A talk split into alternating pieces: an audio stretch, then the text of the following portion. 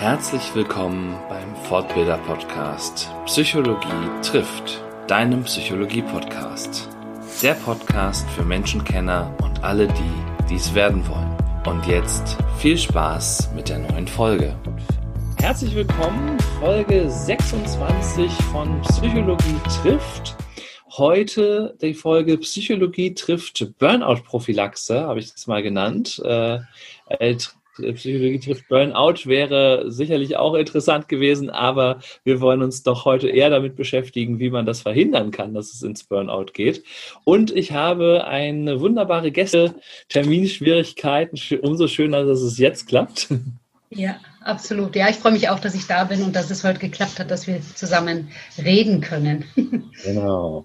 Ja, ich darf euch zuerst Birgit mal vorstellen. Birgit Larisch hat 15 Jahre lang Erfahrung im mittleren Management gesammelt, ist seit 2015 selbstständig als Ayurveda-Therapeutin und Coach gutes Jahr. Da habe ich auch mit meiner Selbstständigkeit angefangen übrigens. Ähm, seit 2016 bist du Trainerin für Entspannungstechniken. Seit 2017 auch noch Ayurveda Fastenleiterin. Seit 2018 Beraterin für betriebliches Gesundheitsmanagement und systemischer Coach und seit diesem Jahr Dozentin am Campus Naturalis Terra Medus Akademie Berlin äh, und an der Terra Medus Akademie Berlin und Leipzig. Ähm, wenn ich das so lese, kommt mir fast die Frage, was ist 2019 passiert? Wieso steht da die Zahl nicht? äh, ja, ich dachte, ich bin dann irgendwann doch mal fertig und es reicht mal, weil äh, langsam komme ich so dahin, dass ich das auch mal ähm, für mich, sag mal, in eine schöne Form gießen möchte. Ja, und äh, daran habe ich ja auch gearbeitet die ganzen Jahre und ja. bin da ganz gut auch mit meinen Konzepten zurechtgekommen, sage ich mal, die ich mittlerweile ja auch erstellt habe. Ja. ja. Also das ist so 2019 passiert. Naja, und dann, und 2020 wissen wir alle, war ja jetzt Corona. Aber ja. nichtsdestotrotz ähm, ist von da nichts Neues von als Ausbildung hinzugekommen. Ja, genau. Nein, aber man darf ja auch irgendwann mal äh, sich auf dem, was man äh, gemacht hat, nicht ausruhen, aber äh, damit erstmal arbeiten und da darin ankommen sozusagen. Genau, das, das war so mein Ziel von 2019 und auch dieses Jahr und wird auch nächstes Jahr noch so sein, dass das wirklich alles mal so seinen Raum bekommt und seinen Platz bekommt, weil ich mir auch ein Motto gestellt habe, weniger ist mehr. Also das ja. nehmen, was da ist. Ja, und aus dem was zu schaffen. Das ist so mein Motto schon seit 2019.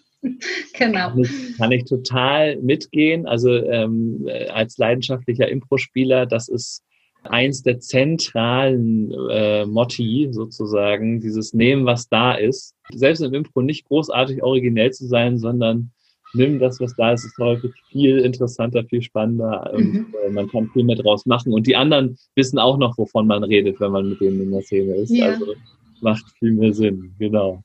Okay, dann äh, hast du was sehr Schönes auf deiner Homepage äh, stehen gehabt, was ich hier gerne zitieren möchte zu deiner Vorstellung, ähm, weil das so eine schöne, persönliche, angenehme Note ist, die da noch mit reinkommt. Du schreibst, du bist außerdem eine liebende Mutter, eine experimentierfreudige Hausfrau, eine begeisterte Unternehmerin, leidenschaftliche Dozentin, lösungsorientierte, lösungsfokussierter Coach, und empathische Therapeutin, achtsame Motivatorin, Impulsgeberin, Freundin und Partnerin. Wow, was will man mehr?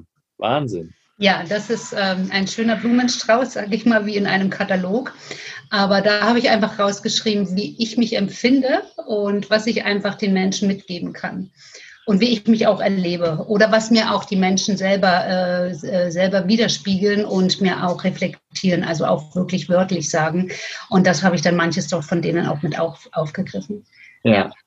Nee, super. Also äh, finde ich, find ich auch schöne, schöne Adjektive einfach dabei. Ähm, Gerade auch so dieses, diese Begeisterung fürs Unternehmerin-Sein und äh, Leidenschaft äh, in der Dozentur, das kann ich sehr, sehr gut nachvollziehen. Das ja, macht ja auch total Spaß, finde ich, äh, wenn man Menschen äh, etwas zeigen kann oder wenn man mit Menschen zusammenarbeiten kann.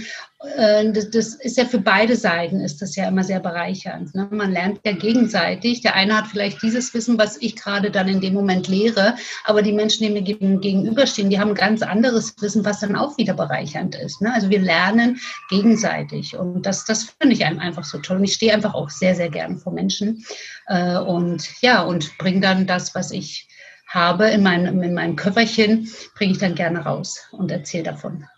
Ja, das, also wie gesagt, kann ich total unterschreiben. Ich war gerade gestern noch äh, in der Hochschule und äh, war eh schon ein langer Tag so bis 21.15, aber dann, wenn, wenn dann doch nochmal einer von den Studis, obwohl schon so spät ist, nochmal vorkommt und nochmal Fragen stellt, so klar bleibe stehen und äh, gib's weiter. Ja. Das, das ja. macht echt Spaß. Und äh, das war auch, also dieser Austausch ähm, und dass man eben von den Leuten auch noch lernen kann, das war auch damals zum Grund, warum ich äh, in, in die Trainerschiene gegangen bin. Mhm. Dann hast du auch noch geschrieben, und das fand ich auch sehr interessant, weil das, glaube ich, auch so ein bisschen mit deiner äh, Karriere vor der Selbstständigkeit vielleicht zusammenhängt. Ist so meine Hypothese. Du kannst dazu dann ja gleich was äh, mhm, genauer Schauen wir mal.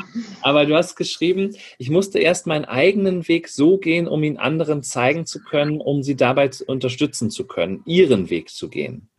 Und äh, da habe ich mir so die Frage gestellt, hm, was bedeutet das für dich? Hängt das vielleicht mit deiner 15-jährigen Managementkarriere zusammen? Ja, da, da liegst du vollkommen richtig. Mhm.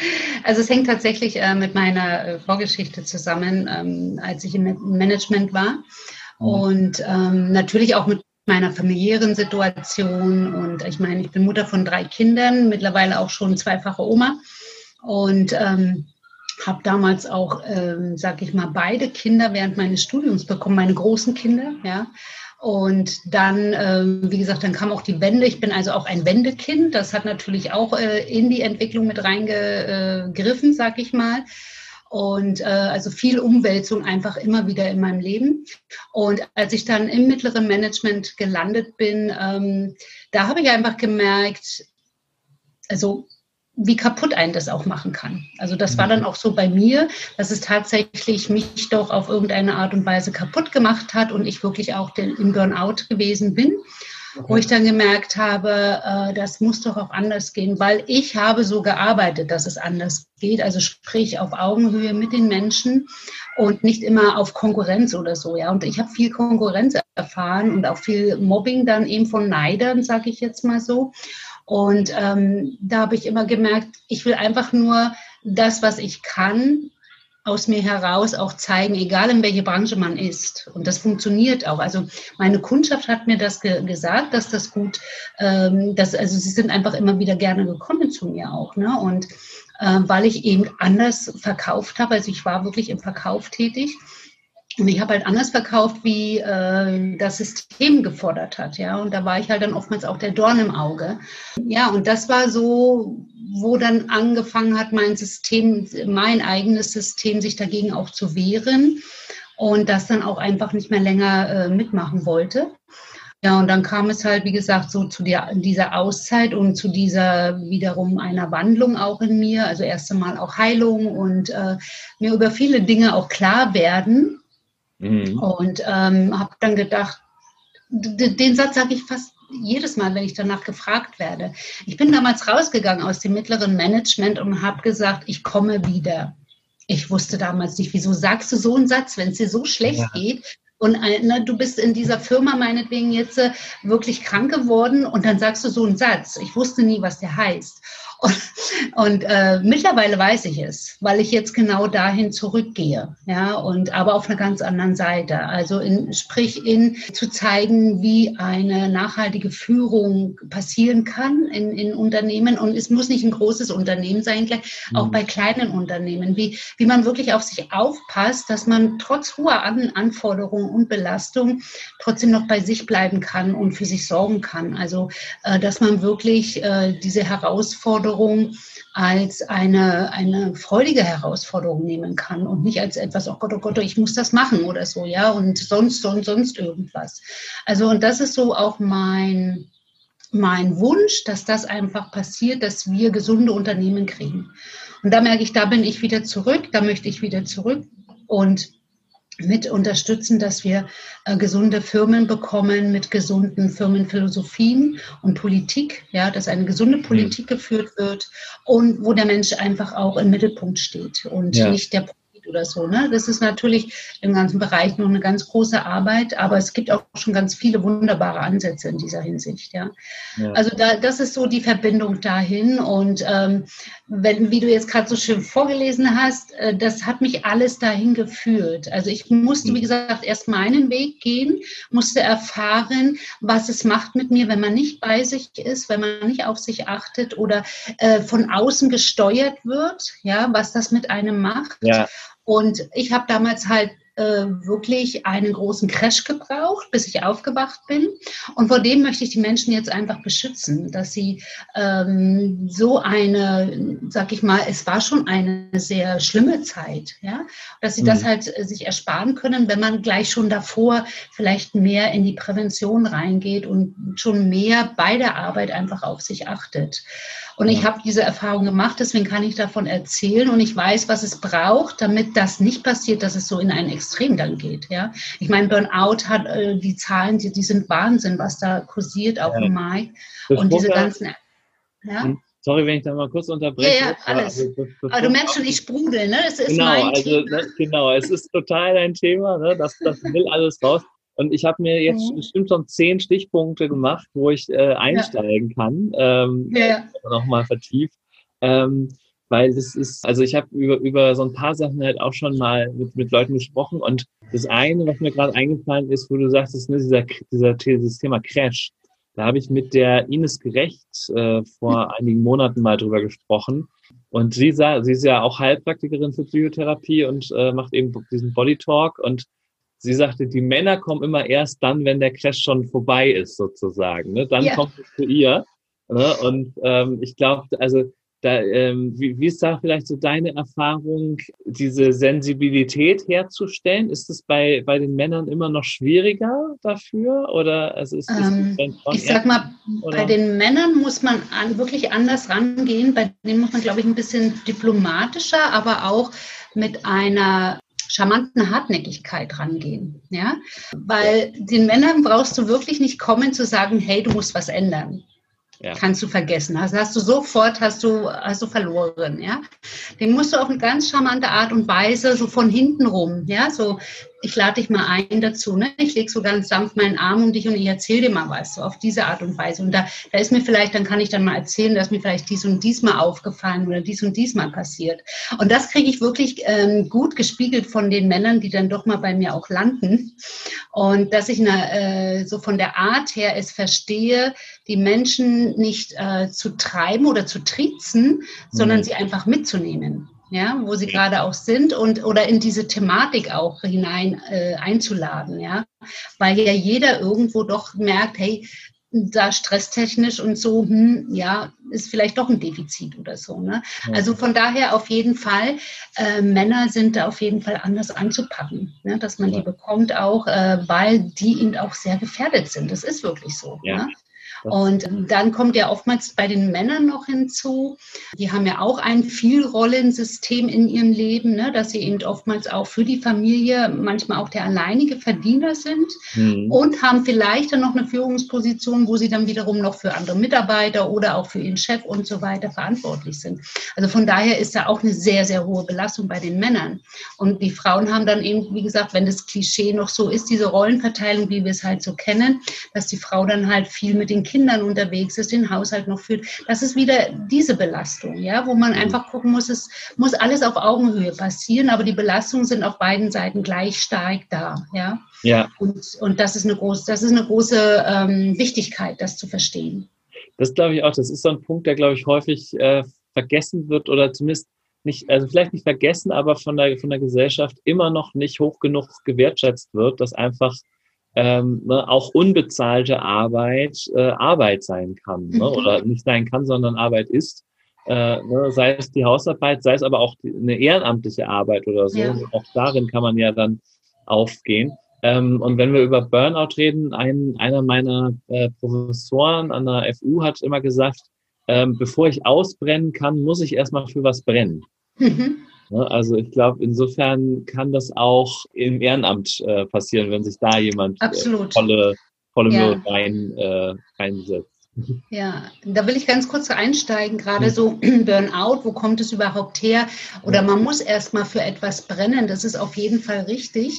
Das Brennen, sage ich mal, dieses Ausbrennen fängt dann an, wenn du gegen deinem, dein System, gegen deine Wertigkeit leben musst oder arbeiten musst oder tun musst oder denken musst. Ja. Dann fängt das Ausbrennen an, ja.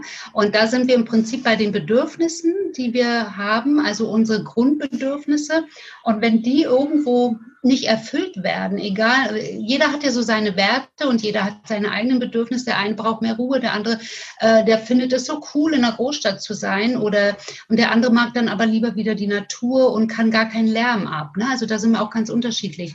Und sobald da etwas anfängt zu wackeln, und man ständig und ständig dagegen lebt oder gegen dieses Bedürfnis äh, auch nichts verändert, ja, und mhm. alles so in dieser Situation bleibt, dann entsteht dieser Stress. Also so entsteht Stress. Das ist eine höhere Be äh, Belastung äh, über eine längere Zeit, dann wird er auch negativ, weil wir haben auch positiven Stress. Und dann fängt, wie gesagt, dieses Ausbrennen an. Ne? Und dann, äh, wenn wir da dann nicht aufpassen, dann passiert es sehr schnell, dass unser System implodiert, sage ich immer dazu. Ja. Ne?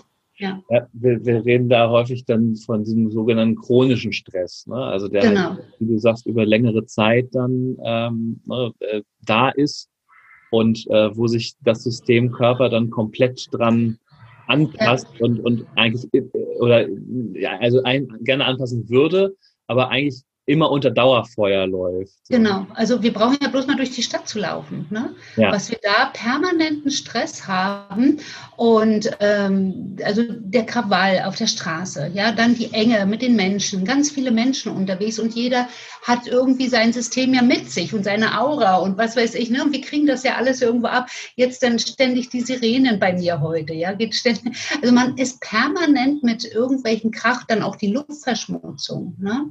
Gerade diese Dinge, ne, wo, wo wir äh, im Prinzip nicht abstellen können, nur wenn wir sagen, okay, ich ziehe aus dieser Stadt raus. Dann mhm. können wir es wirklich permanent abstellen. Aber durch diese hohen Belastungen, manchmal krachen Menschen auch zusammen äh, und wissen gar nicht, die haben eigentlich so ein super glückliches Leben, wissen aber gar nicht warum.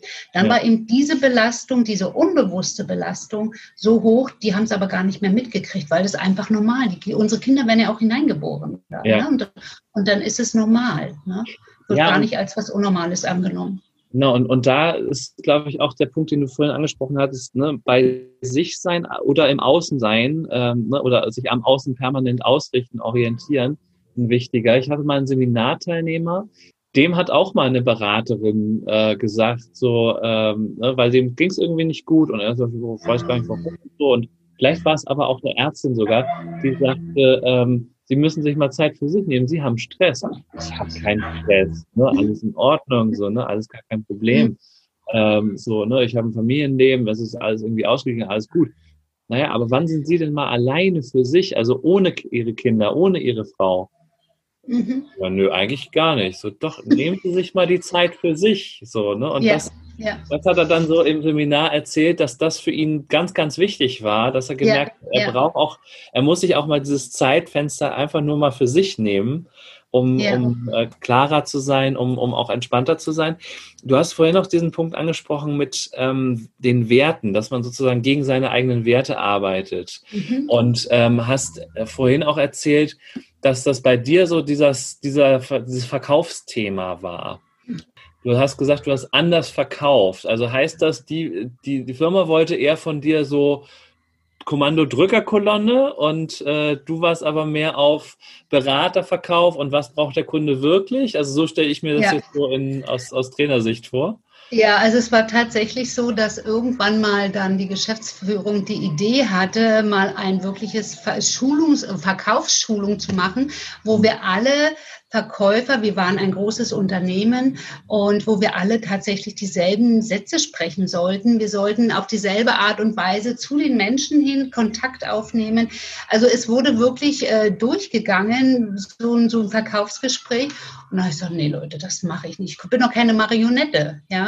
Und wie soll ich da noch auf, auf irgendwas eingehen? Und denen war wirklich auch egal. Also ich war in, in, in einer Frauenboutique ähm, beschäftigt, also so eine große Kette gewesen und äh, war auch sehr hochwertig von den Kleidern.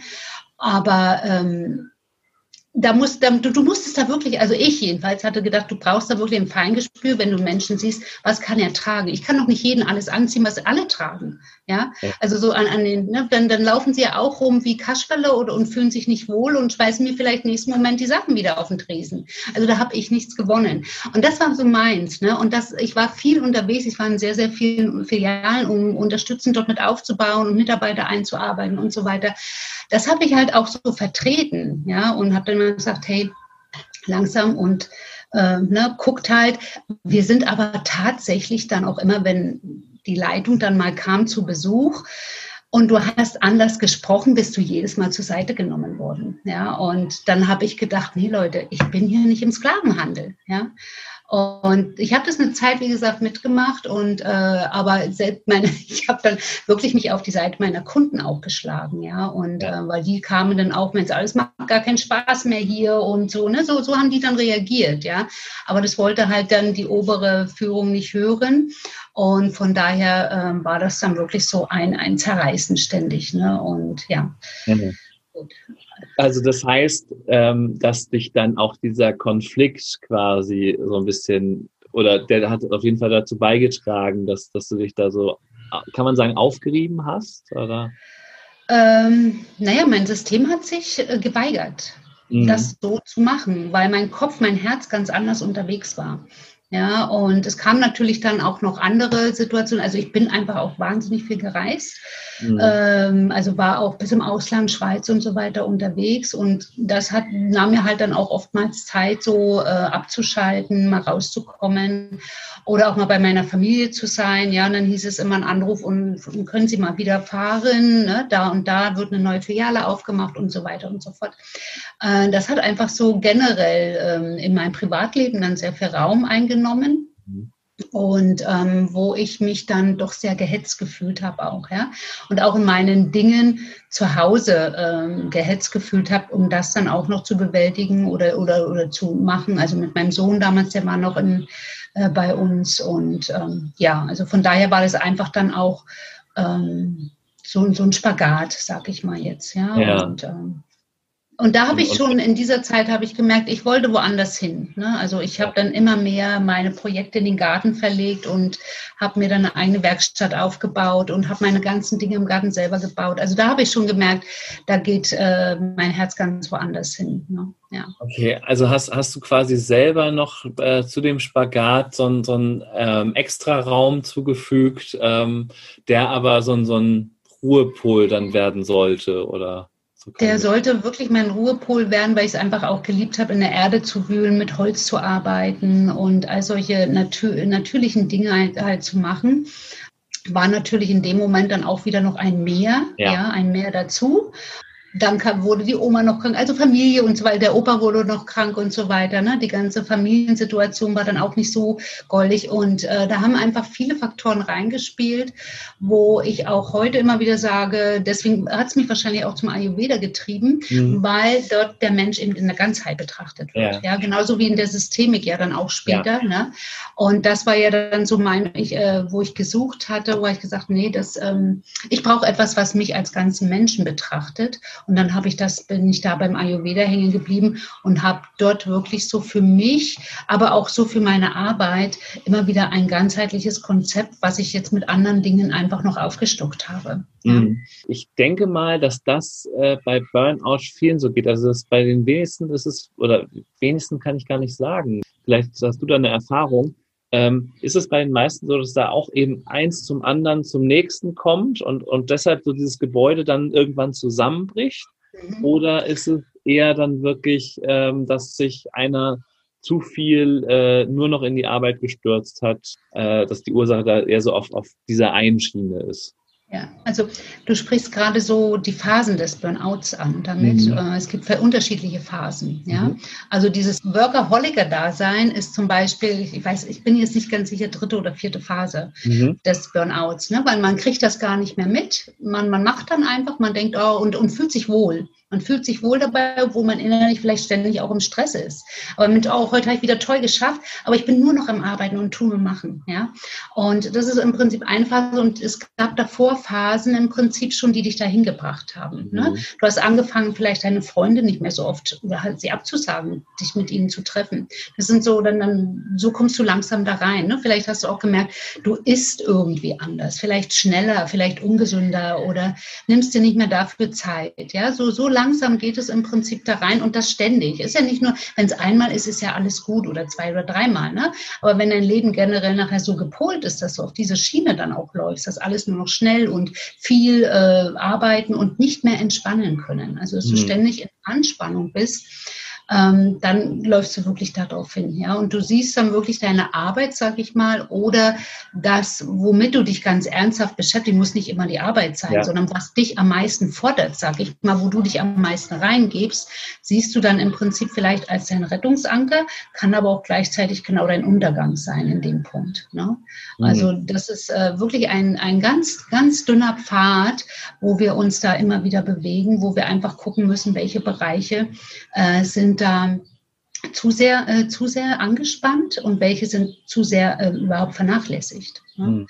Weil viele können zum Beispiel gar nicht mehr genießen, ja, oder ja. können sich nicht wirklich entspannen. Die wissen das gar nicht. Ich kriege das so oft mit in meinen Fastenkursen, die ich gebe.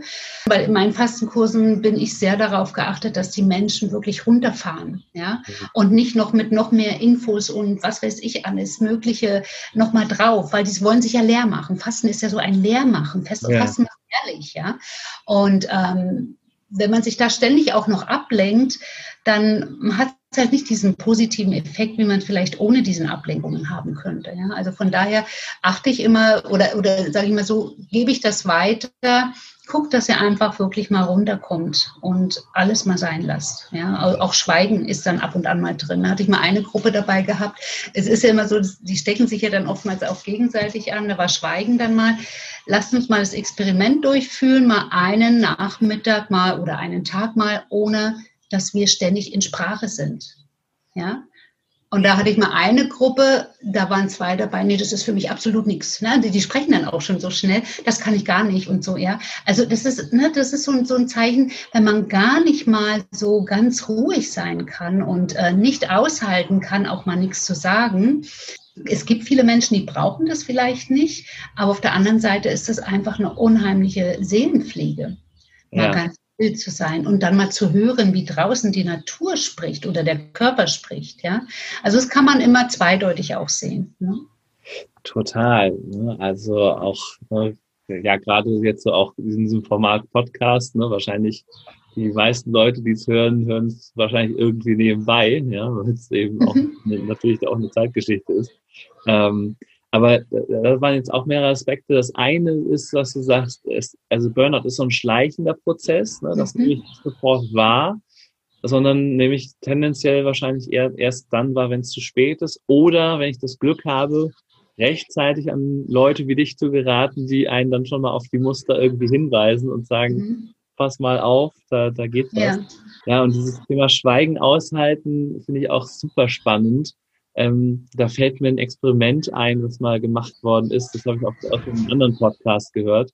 Da haben sie Leute in einen, also haben, haben Leute zu zwei Terminen zu einer Studie geholt. Beim ersten Termin haben sie sie irgendwie Fragebögen ausfüllen lassen und haben ihnen so ein Gerät vorgestellt, mit dem sie sich selber so Stromschocks geben konnten. Mhm. Und äh, dann sollten sie sich einmal damit schocken und dann, dann war es auch in Ordnung. So, und dann sind sie zum zweiten Termin gekommen Offiziell hingen die Termine natürlich überhaupt nicht miteinander zusammen. Und äh, der, beim zweiten Termin haben sie die Leute in einen Raum geführt und haben denen gesagt, das ist ein komplett leerer Raum. Ähm, da steht ein Stuhl und ein Tisch drin, mehr nicht. Und ähm, da sind sie jetzt für eine gewisse Zeit alleine drin und äh, wir gucken mal, wie das so auf sie wirkt. Und dann hatten sie aber die Leute ein bisschen angeflunkert, weil auf dem Tisch lag dieses Gerät zum selber schocken. Und dann haben sie, haben sie per Video geguckt, äh, wie oft schocken die Leute sich selber in einer Viertelstunde. Also die waren eine Viertelstunde in einem leeren Raum nur mit diesem Gerät. Ja. Und die wenigsten konnten wirklich diese Langeweile aushalten, ohne dass sie sich geschockt hätten. Das heißt, ja. die meisten haben sich Schmerzen zugefügt aktiv. Also das war ihnen lieber, als Langeweile auszuhalten. Ja. Ja. Und das, finde ich, äh, zeigt so, wie, wie weit wir da schon sind, ne, von der, von der Gesellschaft her. Ne? Ja. Ne? Vor allem, weil Langeweile ja also auch Quelle von Kreativität ist oder sein kann. Also, ja. Also Stille kann ja einfach auch ein wahnsinniges Geschenk sein. Ne? Aber ich habe das auch erst lernen müssen wieder. Ja? ja. Ich habe schon, ich habe das schon immer auch sehr geliebt, so draußen in der Natur zu sein und so abschalten zu können. Das ist mir auch immer gelungen. Aber äh, ich war auch über meine Grenzen, bin auch über meine Grenzen gegangen, musste dann wirklich dieses Stillsein äh, wirklich auch lernen erst wieder. Und ich habe das dann so genossen. Also ich habe wirklich stille Retreats gemacht, ich habe Schweigeretreats gemacht, weil ich einfach mich so in diese Stille wohlgefühlt habe, mal nichts reden zu müssen, ja, und auch nicht äh, in Kommunikation mal nicht gehen zu müssen, weil ich war ja auch ständig mit Menschen zusammen, ne? Und wir neigen ja immer dazu, wenn einer was erzählt, ist ja oftmals schwer, den ausreden zu lassen, weil wir, wir wollen ja immer schnell was anderes drüber stülpen, noch, weil ich habe ja, bin ja so schlau, ne? Ich habe ja so viele tolle Ideen, womit wir dir vielleicht auch helfen können, was der aber gar nicht wissen will, ne? Und also da, das machen wir zu gerne, ne? Und also das habe ich gelernt in der Zeit, wirklich den Menschen Menschen auch zuzuhören und die einfach ausreden zu lassen, weil es, es ist ein ganz großer Redebedarf da und gerade wenn man auch so in den äh, Burnout ist, oftmals ist es tatsächlich so, dass die Menschen selber seltenst darauf kommen, dass sie Burnout oder da drin sind. Ja, mhm. es ist wirklich dann schon in, äh, sie kommen oftmals wirklich in eine, ich sag mal, Stufe 8 von 10 da merken sie dann vielleicht mal, okay, ja, da ist jetzt, weil, weil sie keine Kraft mehr haben, sie können nicht mehr schlafen und sie, sie wollen auch nicht mehr aufstehen früh, dann merken sie, oh, hier passiert jetzt wirklich was, also mir geht's gar nicht gut. Oftmals wird es dann wirklich von außen, Mensch, du hast dich so verändert, ja, man sieht dich gar nicht mehr, ja, oder du kriegst für andere, ja, du musst dich hinten anreihen, wie meine Familie auch, um mich sehen zu können, ne, also das ist, das sind dann solche, wo man dann vielleicht sagen kann, hey, ich weiß auch nicht, was mit dir los ist, ja, wir können uns nicht mehr sehen, sehen, du bist nur noch am Arbeiten. Das sind meistens in dieser Vorwurfsschiene, was demjenigen mhm. dann aber auch wieder nicht mehr hilft. Ne? Also das ist auch so, äh, wo man mit, mit Samthandschuhen rangehen sollte und immer erstmal gucken, vielleicht beobachten oder mit Fragen auf denjenigen zukommen. Wie geht's dir? Oder wie sieht denn dein Tag aus? Erzähl mir doch mal, was machst du denn, wenn wir uns nicht mehr sehen können? Ja? Was machst du denn da jetzt die ganze Zeit? Was nimmt diesen Platz ein, wo wir uns sonst immer getroffen haben? Was ist denn da jetzt da? Ja, also in dieser Art und Weise versuchen, ähm, ihn ein bisschen so aus der Gedankenreserve zu holen, dass er wirklich mal reinspürt, was an dessen Stelle gekommen ist, anstelle der, des Ausruhens, des Entspannens des Lebens einfach auch mal so ein hm. bisschen. Ne? Genau, weil die Vorwürfe hat er im Zweifel schon mal gehört und hat sich da schon seine Verteidigungsstrategie zurechtgelegt. Ne, und die sagt er sich ja selber genug. Ne? Der irgendwo, der, wer weiß, wie er mit sich selber auch redet. Ne? Er macht sich bestimmt auch viel nieder oder was auch immer, ja. Passiert auch und genau, ja. Also das braucht er dann eigentlich mehr. Vorwürfe, Ratschläge sind alles Dinge, die man dann in dem Moment nicht mehr braucht. Da braucht man wirklich so so wieder den Arm umlegen ne? und dann ja. so, ich komme mal mit dir ins Gespräch. Ne? Wir einfach nur mal ganz cool und locker. Ja. Genau. Einfach mal zuhören ne? und ähm, mhm. auf, ja, darauf achten, was, was bei dem so los ist. Und Interesse zeigen für das Leben, das jetzt gerade bei dem passiert, was da gerade stattfindet. Ne? Wenn man merkt, der verändert sich, der Mensch. Ne?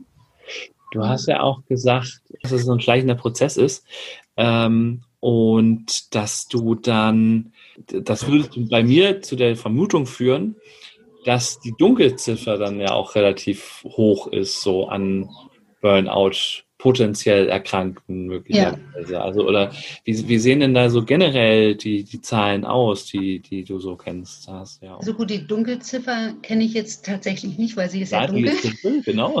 Aber die, nehmen wir mal die, Aber die ist auf jeden Hälfte, Fall. Ich glaube, die ist, also die Hälfte ist auch schon schlimm genug. Genau, ja, ja, das, wär, das ist es auch. Und ähm, aber generell ist es so, dass sie wirklich tatsächlich sehr hoch ist.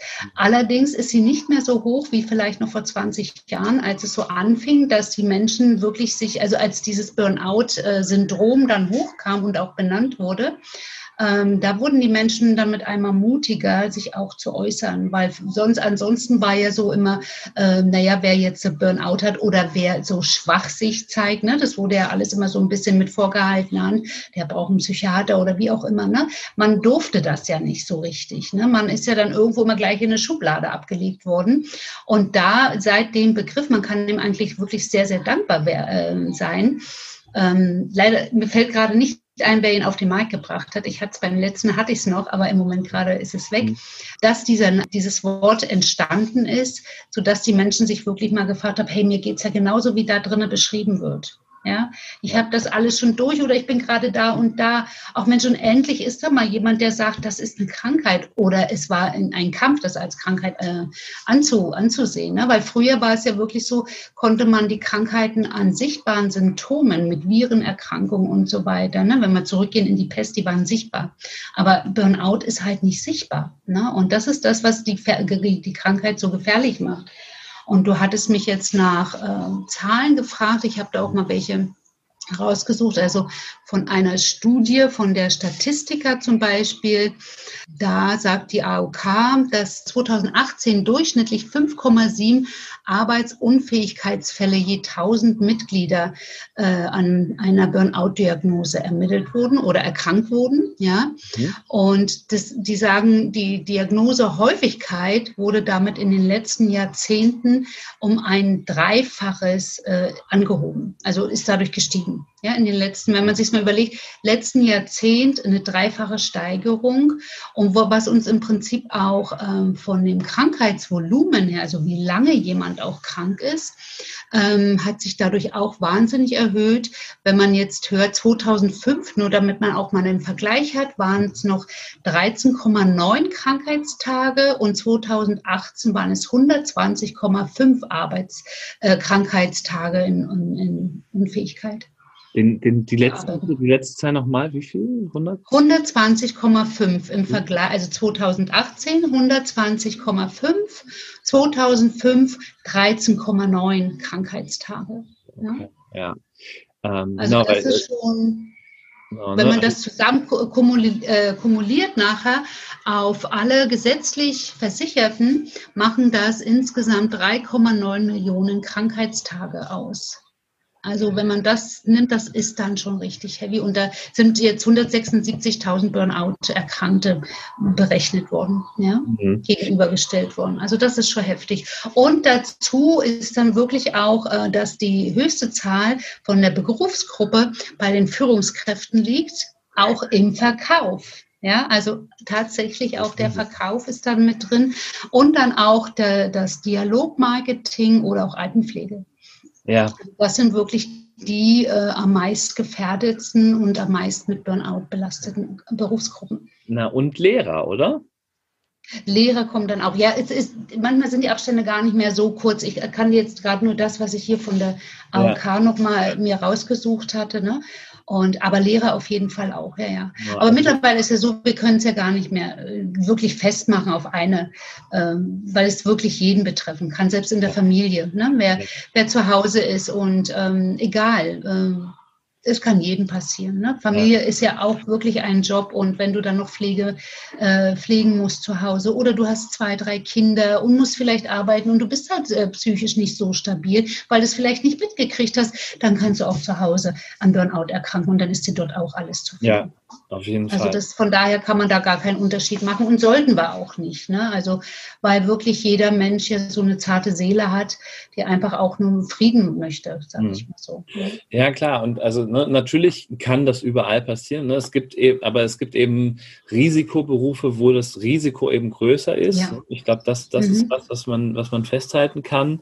Und wie du ja auch schon äh, am Anfang gesagt hast, ne, dieses äh, Modell von, ja, man, man ist schwach, wenn man ins Burnout geht, dass das einfach nicht den Tatsachen entspricht, sondern ja. ne, das hat nichts irgendwie mit zarte Seite zu tun oder ähnliches, sondern das, dann ist einfach zu schnell zu viel los. Ne? Ja, ja. Im Wesentlichen.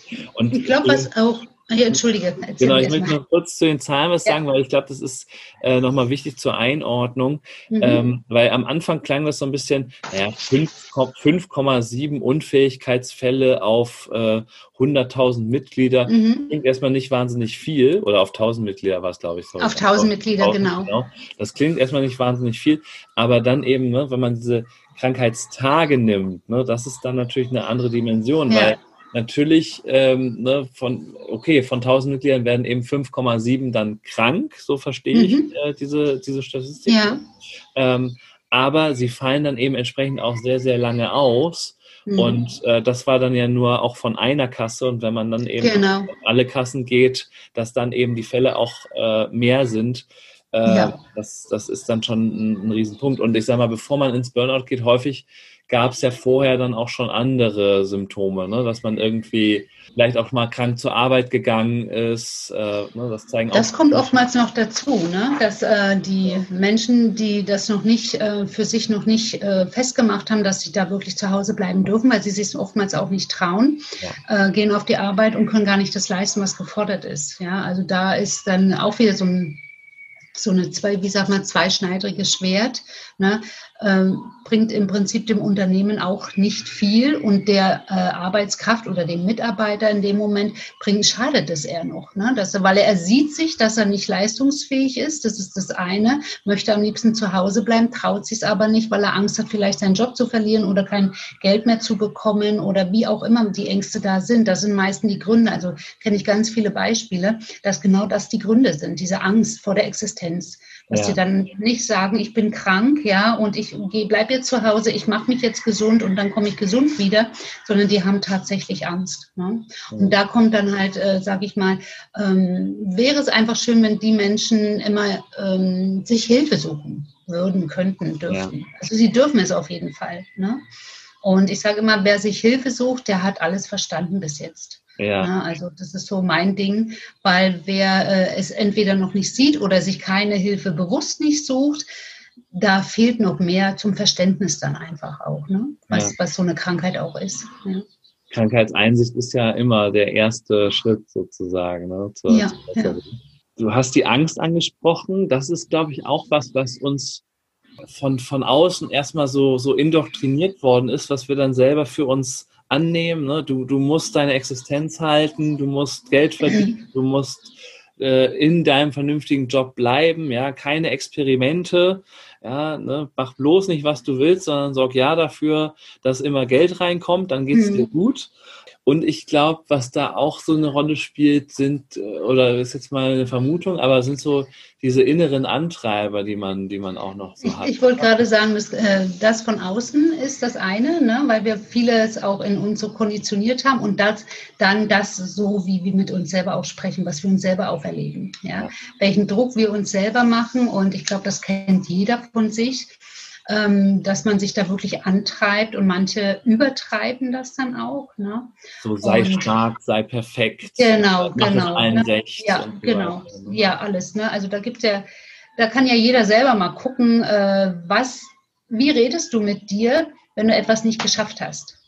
Ja, was du dir vorgenommen hast. Wie redest du da mit dir? Ne? Und äh, manche, also es ist wirklich, das, das schnallt ein die Ohren, ja. was, was da so kommt. Aber ja, das ist äh, je nachdem, wie auch jeder aufgewachsen ist und wie, wie dort gesprochen wurde oder so. Ne? Und was man so mitnimmt auch, egal wo man, in welchen Kreisen man ist, in welchem Umfeld. Ne? Ja. ja. Also diese eigenen Antreiber, das muss ich mal dazu sagen, äh, Stress ist ja im Prinzip ähm, wirklich auch ein eigengemachtes Ding. ja. ja. Weil es sagt ja niemand zu dir, mach dir jetzt Stress. Kommt ja niemand. Ja? Und es steht auch nirgendwo, dass du dir Stress machen sollst. Ja? Mhm. Deswegen ist das schon auch ein sehr individuelles Ding. Ja? Genau mit diesen Dingen wie ich mich antreibe, welche Ansprüche ich an mich habe oder auch an das Leben. Ne? Je mehr ich möchte materiell, desto mehr muss ich arbeiten, um mir diesen Luxus auch stetig leisten zu können. Das ist ein ganz großer Stressfaktor zum Beispiel. Und auf der anderen Seite ist aber Stress auch etwas Positives. Das will ich auch mal betonen. Ja. ja? Weil wir brauchen diesen Stress. Genauso auch die Angst, die kann total positiv sein, ja? dass sie uns nicht stehen lässt sondern dass sie dadurch, sie treibt uns vorwärts, dass wir eben diese Angst nicht, dass die Angst sich nicht bewahrheitet. die wir sonst, also diese Befürchtung. Ja, also wir werden immer in die Richtung gehen, damit das nicht passiert. Und dann können wir irgendwann sagen, okay, ich brauche mir jetzt darüber keine Angst mehr zu machen, weil ich das mir gerade selber vielleicht den Weg dafür geebnet habe, dass das nicht auftritt, diese Befürchtung. Ja. Also sich diese Fragen zu stellen und, und, und, und auch der Stress, wenn er positiv ist. Wie schön ist es, wenn ich sagen kann, okay, ich lade heute meine ganzen Freunde an. Oh Gott, oh Gott, denke ich im selben Moment, da ist das ganze Haus voll. Aber die Freude darüber, ja, und was ich dann alles tun kann. Und klar, dann habe ich Stress wenn man das jetzt alles mal da reinpackt in diesen Begriff Stress, ja.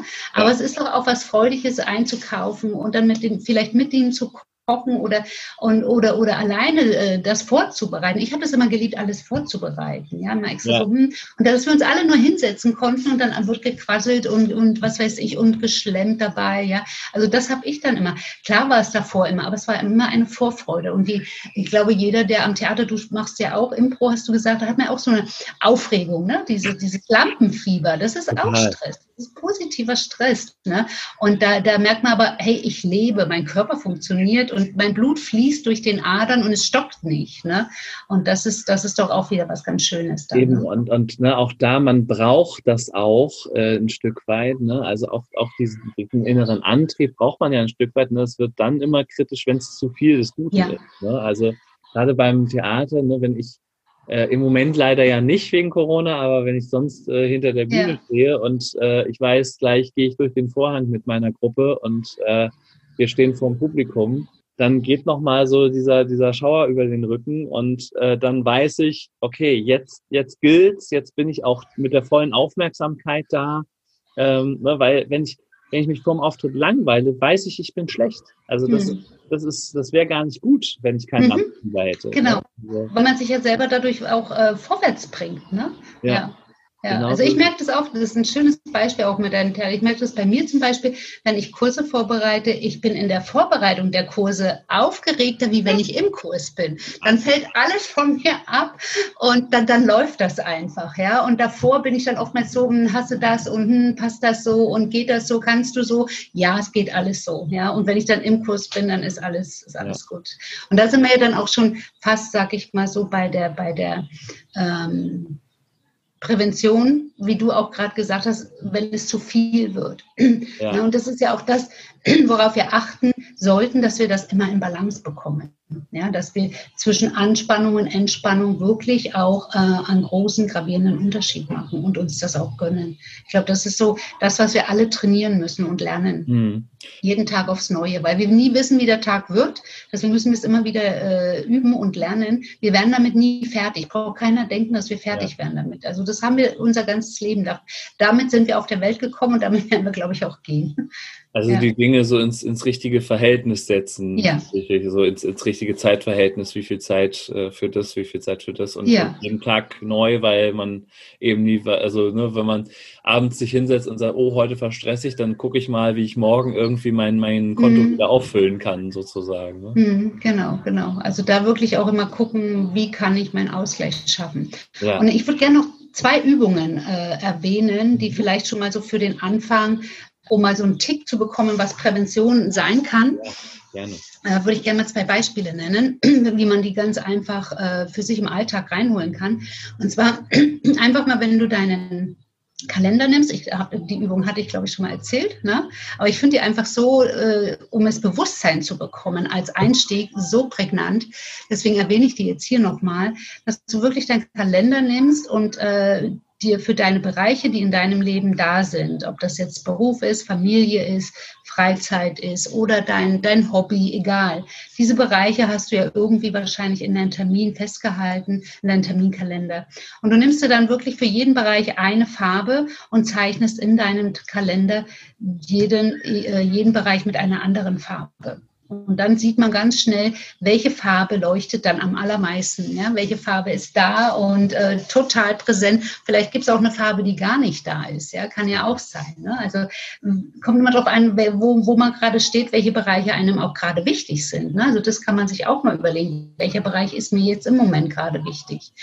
Und dann sieht man, okay, wenn ich jetzt hier wenn wir ja beim Burnout sind oder äh, jetzt mal auf berufbezogenen Burnout auch, ja, dann sehe ich vielleicht, ich, ich bin zu viel am Arbeiten, ich bin zu viel im Büro oder sonst irgendwas. Ne? Ich habe nur Termine, die alle mit der Arbeit zu tun haben. Wenn du natürlich Hobby und Arbeit verbunden hast, ist es wieder eine andere Sichtspunkt. Ja? Also, dass man das auch mal richtig versteht. Aber ähm, da kann man dann wirklich mal gucken, okay, brauche ich das wirklich so? Ist das wirklich so mein Ding, was meine Bedürfnisse sind, dass ich ständig auf der Arbeit bin? Ja, oder, und dann, ich würde eher gucken, welche Bereiche sind am wenigsten da oder gar nicht. Und liegt mir wirklich daran, dass ich darin mehr investiere, mehr Zeit investiere und dann hole ich sie mir. Ja, so dass ich das wirklich ausgleiche vom einen zum anderen. Von dem mehr, was ich habe, mache ich weniger und von dem, was ich weniger habe, mache ich mehr. Also das finde ich immer eine sehr, ähm, komme ich immer gut an bei den Leuten, wenn ich sage, guck mal, jetzt hier, das machen wir meistens dann im, im Coaching, hol mal mhm. deinen Kalender vor und dann geht es schon los und manche dann, puh, ne, die, die atmen dann erstmal. Ja puh, das hätte ich jetzt nicht gedacht so, ja. Und äh, das, aber da das glaube ich, dass man da richtig erschrecken kann. Manchmal. Ja, also das ist so ungefähr wie wenn du zum Zahnarzt gehst und du kriegst diese Tablette, um Karies sichtbar zu machen, weißt ja. du? Und, da erschrickt sich auch jeder so, wie kann ich so aussehen oder so, ja. Aber so ist das da auch, ja. Und ja. weil man dann, das ist halt sichtbar, ne? Und, und ja. die Leute brauchen was Sichtbares, ja? ja. Und das Zweite, was ich jedem auch immer mitgebe, wo ich sage, hey, mach dir erstmal noch keine gro so großen Gedanken darum, sondern schreib dir doch erstmal auf, was du einfach gerne machst. Und was möchtest du einfach mal wieder gerne machen? Oder was hast du dir schon so lange mal vor, auch das möchte ich unbedingt mal machen? Ja, dann schreib dir darüber mal eine Liste und pin sie dir irgendwo hin. Und jeden Monat nimmst du dir ein oder zwei Dinge vor, die du wirklich dann auch ähm, dir erfüllst. Ja. Und dann wirst du merken, dass sich automatisch etwas verschiebt bei dir, weil du kommst in den Genuss, du kannst es wieder genießen, mal rauszugehen oder mal was für dich zu tun, ja, ohne ständig in diesen Ich muss, ich muss, ich muss. Ja. Und also das, das ist, glaube ich, so, so ein Kernpunkt. Ähm, und vielleicht können wir das auch als, als Überleitung nehmen zu, ähm, zu dem Training, was du entwickelt hast. Mhm. Ähm, also dieses, diese Frage, was machst du gerne? Da kann mhm. ich mir vorstellen, dass das bei Leuten, die wirklich äh, im weit fortgeschrittenen Burnout sind, eine Frage ist, wo die richtig Schwierigkeiten haben, sie zu beantworten, oder? Das ist richtig, das können die nicht. Das können ja. die nicht. Die, die wissen vielleicht, ah ja, ich habe, die sagen dann eher, das habe ich früher mal gemacht und so. Ja. Ne? Also dass, dass, sie sagen, das habe ich früher gemacht, aber sie wissen jetzt gerade gar nicht, äh, äh, ob, ob sie sich das im Moment überhaupt erlauben können oder ob das überhaupt noch da ist, ja, ob sie das immer noch so machen können. Und da kann man sie unterstützen zu sagen, hey, wollen wir das vielleicht mal zusammen wieder machen oder so, damit die überhaupt erstmal die Idee bekommen, dass man sich das jederzeit ja wiederholen kann. Ja, bloß im Moment sind die, also wenn sie akut erkrankt sind, ne, also noch keine, keine Therapie oder was erfolgt ist, dann können die soweit noch gar nicht denken. Das ist dann auch wirklich erstmal sowas für die Genesung, für diese Zeit, wo dann äh, Therapie angeht oder so, wo man damit arbeitet und so. Ne? Und dann sich trotzdem schon rechtzeitig diese Dinge reinholt, ja ähm, die den Leuten oder die Erkrankten eben gut getan haben. Und das rechtzeitig hören, aber sie jetzt alleine da schon loszuschicken, das würde die überfordern. Mhm. Ne? Das würde sie vollkommen überfordern, weil die das gar nicht verstehen, dass, dass das trotzdem auch funktionieren könnte, jetzt obwohl es mir so schlecht geht oder weil gerade die ganze Welt zusammengebrochen ist oder so. Sondern da muss man sie echt unterstützen und sagen, hey, wir tun heute nur mal das, was dir Spaß macht. Ja, und dann irgendwann hat er die Liste vielleicht alleine schon äh, fertiggestellt und fängt dann an, heute mache ich das und das das. Aber erst muss man sie mitnehmen da, ne, damit die sich nicht so alleine fühlen. Genau. Ja, damit, damit sie nicht aufschreiben, was machen sie gerne arbeiten. Genau, genau. Das, das können, gut, wenn Sie das machen, dann kann man ja auch mal gucken, okay, wir suchen mal jetzt etwas, was man nicht mit Arbeit zu tun hat, dass man das mehr und mehr wegnehmen, ne, dieses Arbeit-Thema. Ja, mal so genau. eine kleine Comic-Zeichnung, äh, da stand dann drauf, äh, und was machen Sie als Workaholic mit Ihrem Problem? Ich arbeite daran. genau. Das fand ich zu dem Thema irgendwie ganz. ganz und da, da, muss ich auch sagen, wir müssen an gar nichts arbeiten. Ja. Ne? Wir müssen, weil wir sind so okay, wie wir sind, äh, ist halt immer schwierig zu verstehen. Und aber wir müssen im Prinzip nichts an uns arbeiten. Ne? sage ich jetzt mal. Aber äh, du fragtest jetzt auch nochmal nach meinem Training. Genau. Da geht es eben Genau, um diese Sachen und auch um dieses, äh, um die Bedürfnisse. Was äh, möchte ich denn wirklich? Ja. Mhm. Und da gibt es so ein schönes Modell, die Bedürfnispyramide. Ich weiß nicht, ob dir die ja. was sagt, von Maslow. Ja? ja. Und der hat es ganz gut äh, mal so zusammengefasst, wo es im Prinzip um fünf verschiedene Stufen, ich würde noch eine draufsetzen, oder das hat auch die äh, Vera Birkenbier gemacht, der hat, glaube ich, auch noch eins draufgesetzt. Mhm. Äh, das war im Prinzip beim ersten, sind wir beim Grundbedürfnis, wie Essen und Trinken, ja, und dann die Sicherheit, Geborgenheit geht dann bis hoch. Eben ja, Sicherheitsbedürfnisse sind sowas wie Geld, äh, Auskommen, Dach über dem Kopf und so weiter. Essen, Trinken, Luft, Atmung, ne? Haus, Dach über dem Kopf, genau. Ne? Genau, also Essen, Essen, Trinken ist ja Grundbedürfnis noch, aber Sicherheitsbedürfnis ist dann schon Geld und sowas. Genau, das ist Sicherheitsbedürfnis. Genau, das ist die zweite Stufe. Genau. Ja. Ähm, dritte und, haben wir, genau. Magst du die dritte noch wissen? Ja, ich, über, ich überlege gerade, ob es. Das waren die sozialen Bedürfnisse und die Zugehörigkeit oder Akzeptanz, auch Gruppenzugehörigkeit oder, weil das brauchen wir einfach auch. Ne? Das, äh, ja, das, das hilft uns einfach, unsere Bedürfnisse dazu erfüllen, weil wir sind nun mal soziale Wesen auch. Ne? Weil sonst würde es uns, glaube ich, nur in einer Ausfertigung geben. Ne? Genau, dann gab es noch Anerkennungsbedürfnisse und äh, dann Selbstaktualisierung, glaube ich. Ne? Oh. Genau, die Ich-Bedürfnisse, also Stat, Status und so weiter. Ne? Und äh, dann gibt es noch die Selbsttranszendenz, wo man dann im Prinzip schon weiter ist, dass man nicht mehr bewertet und so weiter. Ne? Und das sind diese Kategorien. Und äh, da geht es im Prinzip in meinem Training auch darum, dass wir das uns nochmal ganz bewusst machen.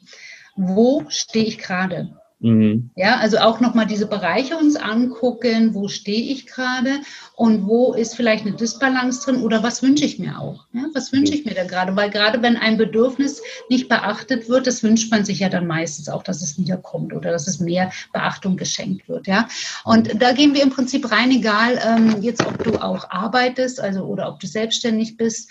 Ähm, da machen wir im Prinzip in diesem systemischen Achtsamkeitstraining ähm, geht es ganz gezielt um dein eigenes Innenleben auch, ja, mhm. aber auch um deine Präsenz nach draußen. Mhm. Und ähm, es ist im Prinzip ein ganz großer Unterschied zwischen einem normalen Achtsamkeitstraining, was wir so über die Krankenkasse den Kurs da buchen können von John Kabat-Zinn, ähm, hat in dem Moment so viel zu tun, dass wir einfach in dieser Zeit, in dem Training alles sehr achtsam machen. Unser Tun, unser Denken, unser Handeln. Und da führe ich die Menschen hin, dass sie ihr Denken achtsam durchleuchten, ihre Bedürfnisse, sich wirklich achtsam mal zuwenden auch. Ja, also da gibt es auch verschiedene äh, Methoden, die ich anwende. Also die, das erste, wie gesagt, was sind meine Bedürfnisse wirklich? Und wie kann ich äh, für mich sorgen, trotz hoher Anspannung oder trotz, trotz hoher Anforderungen?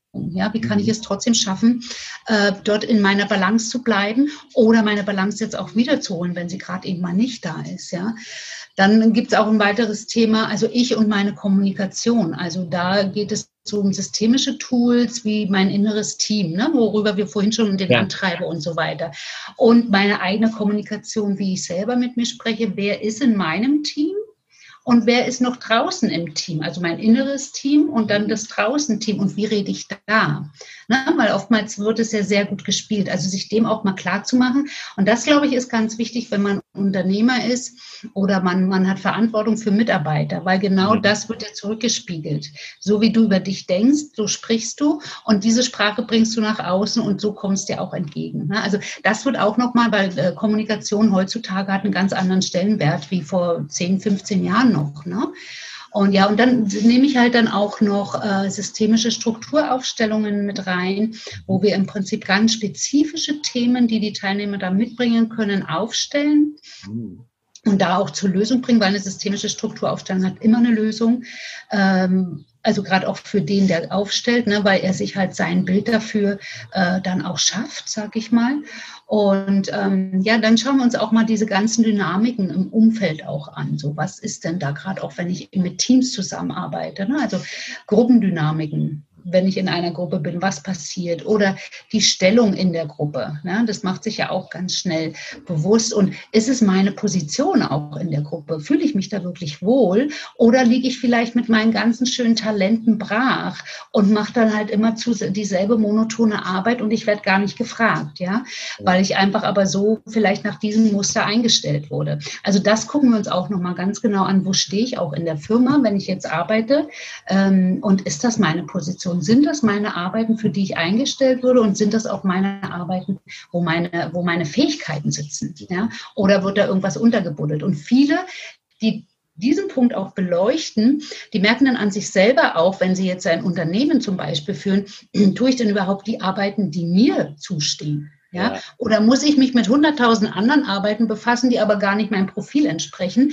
was wirklich meine Aufgabe als, sage ich mal, als Führungskraft jetzt ist. Ne? Ja. Und so machen wir so eine Win-Win-Chance. Ja? Und, und das wird oftmals sehr, sehr äh, äh, erhellend. Ne?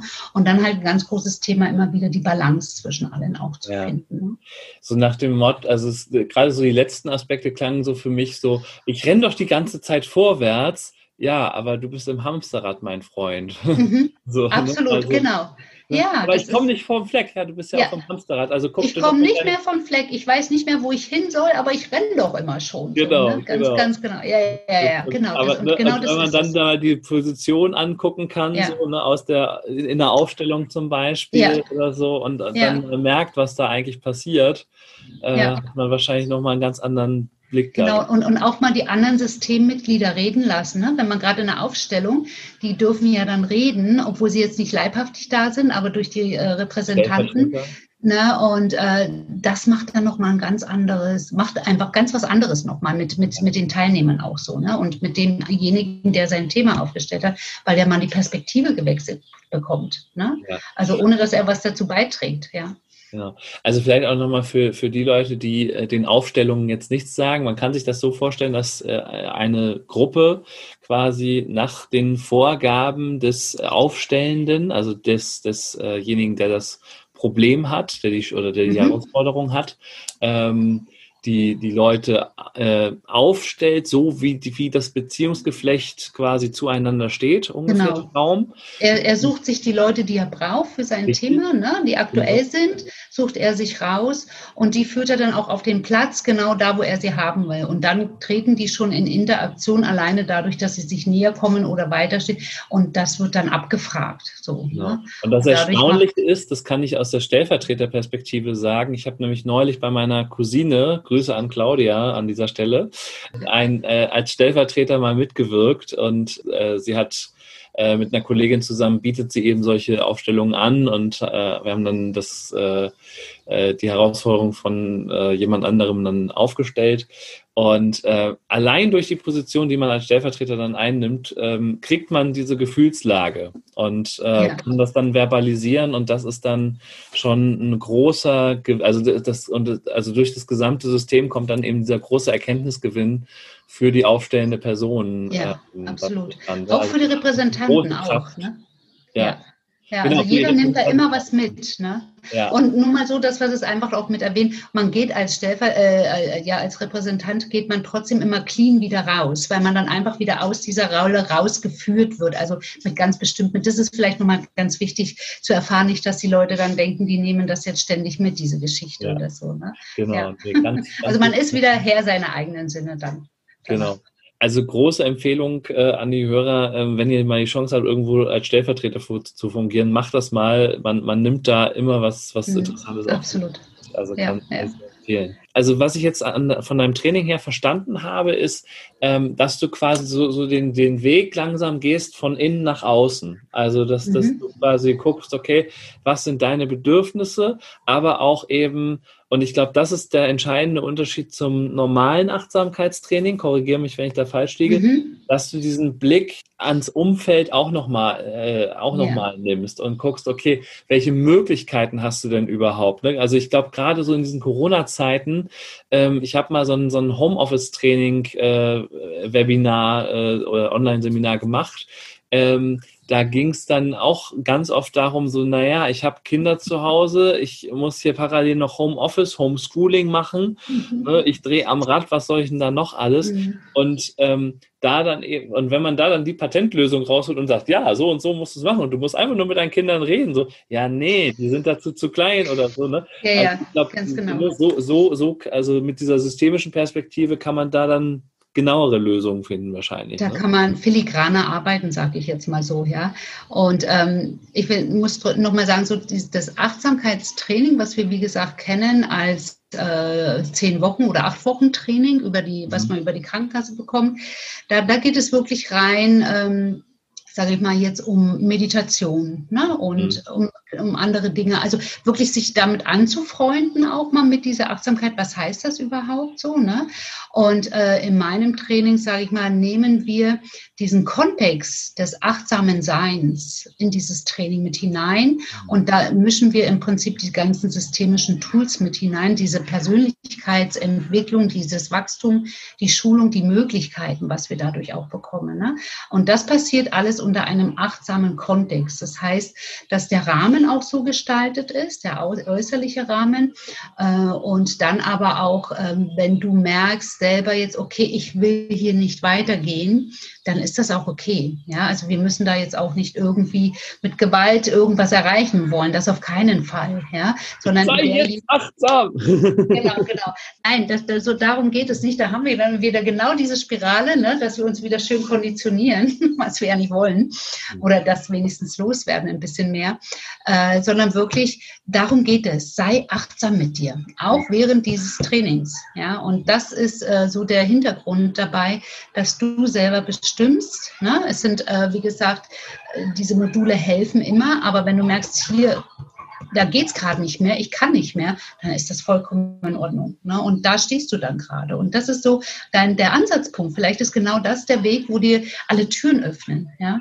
Und nichtsdestotrotz ist ja auch die, die Nachbetreuung dann eben da, dass man im Nachhinein auch, weil so ein Training stoßt, stößt oft äh, ja erstmal ein Thema an oder mehrere. Ne? Mhm. Und ähm, dann braucht man einfach im Nachhinein oftmals noch äh, eine Begleitung, ne? weil man gar nicht weiß, was passiert gerade vielleicht, ne? und man ist sich unsicher, man ist verwirrt und so. Ne? Und, und es arbeitet ja immer nach, so, so ein Training, noch lange Zeit. Und da ist immer noch die äh, Möglichkeit für äh, Coaching-Begleitung oder überhaupt Begleitung noch gegeben. Und deswegen gibt es auch zwei Module, dass du im Prinzip dann nochmal nach einem halben Jahr teilnehmen kannst, wo wieder andere ähm, Bereiche oder, oder andere ähm, Module angewandt werden, ja, wo du dich aber selber noch mal so ein bisschen auf den Prüfstein auch stellen kannst und sagen, hey, was habe ich denn schon alles geschafft? Und genau unter dem Aspekt kommen wir dann auch wieder zusammen. Wir sammeln die Erfolge ein, ja, und mhm. dann können wir von da aus wieder weitergehen. Ne? Also das ist so ein, da läuft es wirklich, sage ich mal, im Fluss immer wieder und so entwickelst du dich weiter und weiter und weiter. Ne? Ja. Ja, ja, schöner, schöner Gedanke, schönes Konzept auch. Mhm. Also Gratulation dazu auf jeden Fall.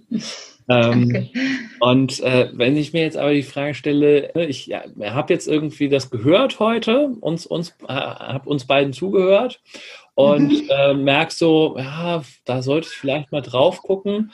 Kann ich jetzt als Privatperson dazu stoßen oder bietest du das Unternehmen an? Was ist so der Kontext und, und äh, wann und wie äh, findet man dich mhm. sozusagen? Genau, also es ist jetzt, ähm, wenn du als Privatperson teilnehmen willst, super gerne, sei herzlich willkommen, weil es ist für mich jetzt auch nicht so strikt festgelegt. Ich spreche einfach alle Menschen an, die merken, dass da irgendwie gerade äh, sehr viel Unruhe vielleicht da ist, dass sie vielleicht unter sehr viel Stress gerade leiden.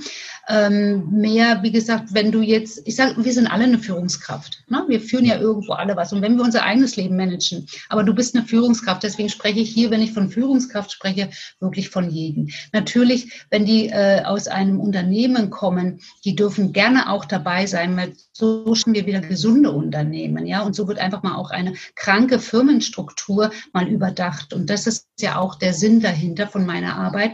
Aber als Einzelperson, bitte komm immer, weil du bist auch neben der Arbeit immer eine Einzelperson, auch wenn du eine Führungskraft bist. Also da schließt sich der Kreis dann wieder, ja.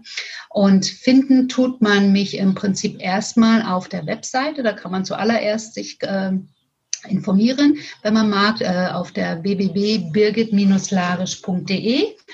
Da findet ihr mich mit meinen Angeboten. Auch die E-Mail, da findet ihr, das findet ihr dann auch alles auf der Webseite, die Kontaktdaten. Ihr findet mich dann auch, also ich habe auch ein Büro in, in, in der Akazienstraße. Das bin ich jetzt gerade dabei zu wechseln. Äh, die neue Adresse werdet ihr dann auch da finden. Aber da kann man sich dann zum Beispiel auch ähm, verabreden und auch zum Coaching-Terminen äh, vereinbaren.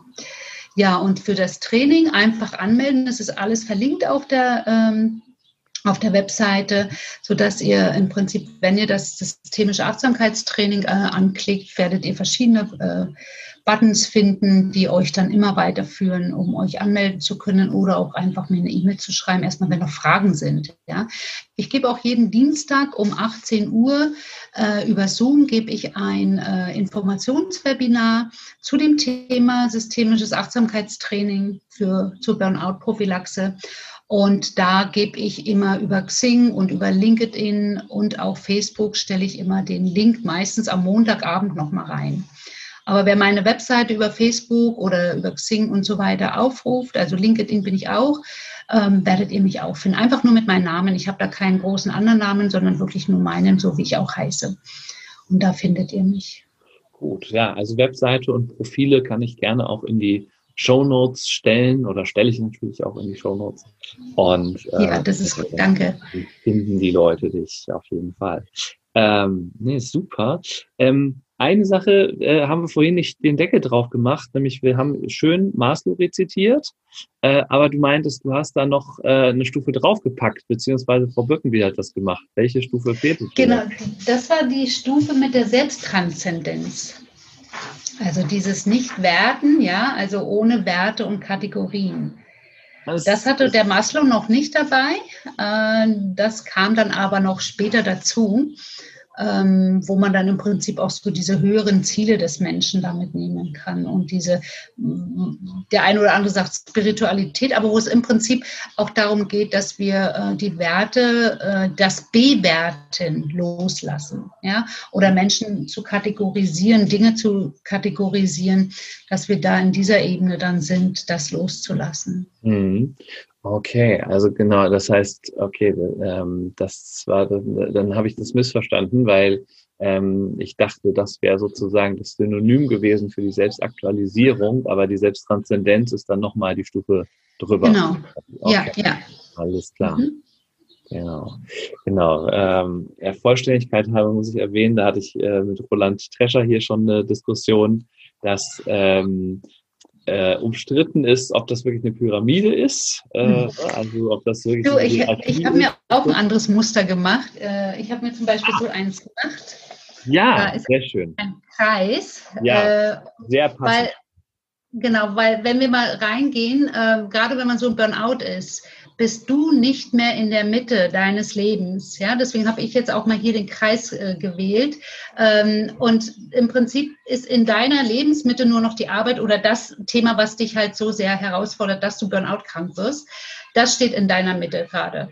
Und unsere Aufgabe ist es dann im Prinzip wieder raus und du hinein in die Mitte. Also du als Mensch kommst in die Mitte und lässt alles außenrum zu dir kommen, ja, und entscheidest mit deinem Bedürfnis, was da von außen noch in mein Leben mit hinein und was nicht. Und nicht so, wie es jetzt ist bei der, bei der Arbeit. Die Arbeit steht bei dir in der Mitte und alles andere positioniert sich außen drum herum und du weißt gar nicht mehr, wie du es machen sollst. Ja? Also das ist so äh, für mich das Verständnis dieser Bedürfnispyramide. Stell dich mit deinen Bedürfnissen in die Mitte und da herum gestaltest du dein Arbeit, deine Arbeit, dein Leben, dein Wohnen und deine Freunde und so weiter. Du bist der Mittelpunkt deines Lebens. Das ist doch mal ein imposanter, fast schon Schlusssatz. ähm, ich, äh, ich, also äh, hätte ich, also könnte ich auch so stehen lassen, aber es, ähm, es gibt noch eine Frage, die ich quasi äh, jedem, äh, der hier durch das Podcast-Prozedere durchgeht, stelle. Wir, also wir haben einen wilden Ritt hinter uns, so würde ich mal sagen. Ähm, von, äh, also ne, von der Vorstellung durch, äh, was macht Burnout eigentlich aus, äh, woran merke ich es oder warum merke ich es gerade vielleicht auch noch nicht, zu den Präventionsmöglichkeiten, dann eben dein, dein großartiges Trainingskonzept, was wirklich sich nach Hand und Fuß anhört und, und wirklich mal, ja, so ein, was dir ja auch persönlich wichtig ist, diese ganzheitliche Sicht einfach auf das mhm. Problem deutlich macht. Und ähm, ich glaube, das ist ein, eine ganz, ganz schöne, schöne Sicht dabei. Und dann eben auch nochmal angeguckt, ähm, was haben eigentlich irgendwie Firmen und vorgekaute Sätze äh, da vielleicht auch für, einen Einfluss. In dem Zusammenhang muss ich noch eine Zahl reinwerfen. Äh, ich habe neulich gelesen, die haben mal toxische Führung untersucht in einer Studie und haben in 85 Prozent der befragten Unternehmen mindestens eine Führungskraft jeweils gefunden, die toxisch führt. Mhm. Also die wirklich äh, Gift versprüht, kann man wirklich sagen. Also ja. mit deiner Mission gesunde Unternehmen hast du noch sehr, sehr viel zu tun in Zukunft. Ähm, Dann darf es losgehen. Genau, dabei, dabei wünsche ich dir total viel Glück. Und die letzte Frage für diesen Podcast ist wie immer, was möchtest du der Welt da draußen noch mitteilen? Was möchte ich der Welt da draußen noch mitteilen? Ja, im Prinzip das, womit ich wirklich vorhin gerade fast aufgehört oder womit ja. wir fast aufhören. Ähm, achtet auf eure Bedürfnisse, erfüllt sie euch so gut ihr könnt und fragt nicht ob, sondern fragt immer wie. Ja, also das öffnet einfach schon dein Herz viel, viel in eine viel, viel größere andere Richtung. Und dann merkst du auch, ähm, dass ich es selber, dass du es selber machen kannst. Wenn du dich einfach nur fragst, wie kann es funktionieren, wen brauche ich vielleicht dazu und wer könnte mir helfen. Ja, also das, das würde ich gerne noch mitgeben wollen jetzt und äh, dann einfach achtet auf eure Gesundheit, seid selber aktiv dafür, wartet nicht, dass andere es tun, sondern übernehmt selber die Verantwortung. Und äh, wenn ihr Hilfe braucht, es gibt immer Menschen, die euch helfen können. Und der Stefan und ich, wir sind auch genau auf dieser Schiene unterwegs. Ja, und das würde ich einfach nur noch so mitgeben wollen. Unbedingt. Wunderbar. Ja, vielen Dank für diese schönen Schlussworte. Ähm, besser hätte ich es nicht sagen können, deshalb lasse ich auch, überlasse ich meinen Gästen auch immer diesen Schluss. ähm, und äh, ja, bedanke mich ganz, ganz herzlich für das Gespräch, dass du da warst. Äh, es hat mir sehr viel Spaß gemacht. Ich habe auch wieder eine Menge lernen können. Ich hoffe, ihr da draußen auch. Und äh, ja, verabschiede mich mit einem Ahoi. Ja, vielen Dank, Stefan. Ich freue mich auch, dass ich da sein durfte. Hat mir auch sehr viel Spaß gemacht. Das war der Fortbilder-Podcast Psychologie trifft. Dein Psychologie-Podcast. Von und mit Stefan Peters. Wenn dir der Podcast gefallen hat, freue ich mich über Likes, Shares und Bewertungen und natürlich freue ich mich auch über Kommentare. Bis zur nächsten Folge. Dein Stefan.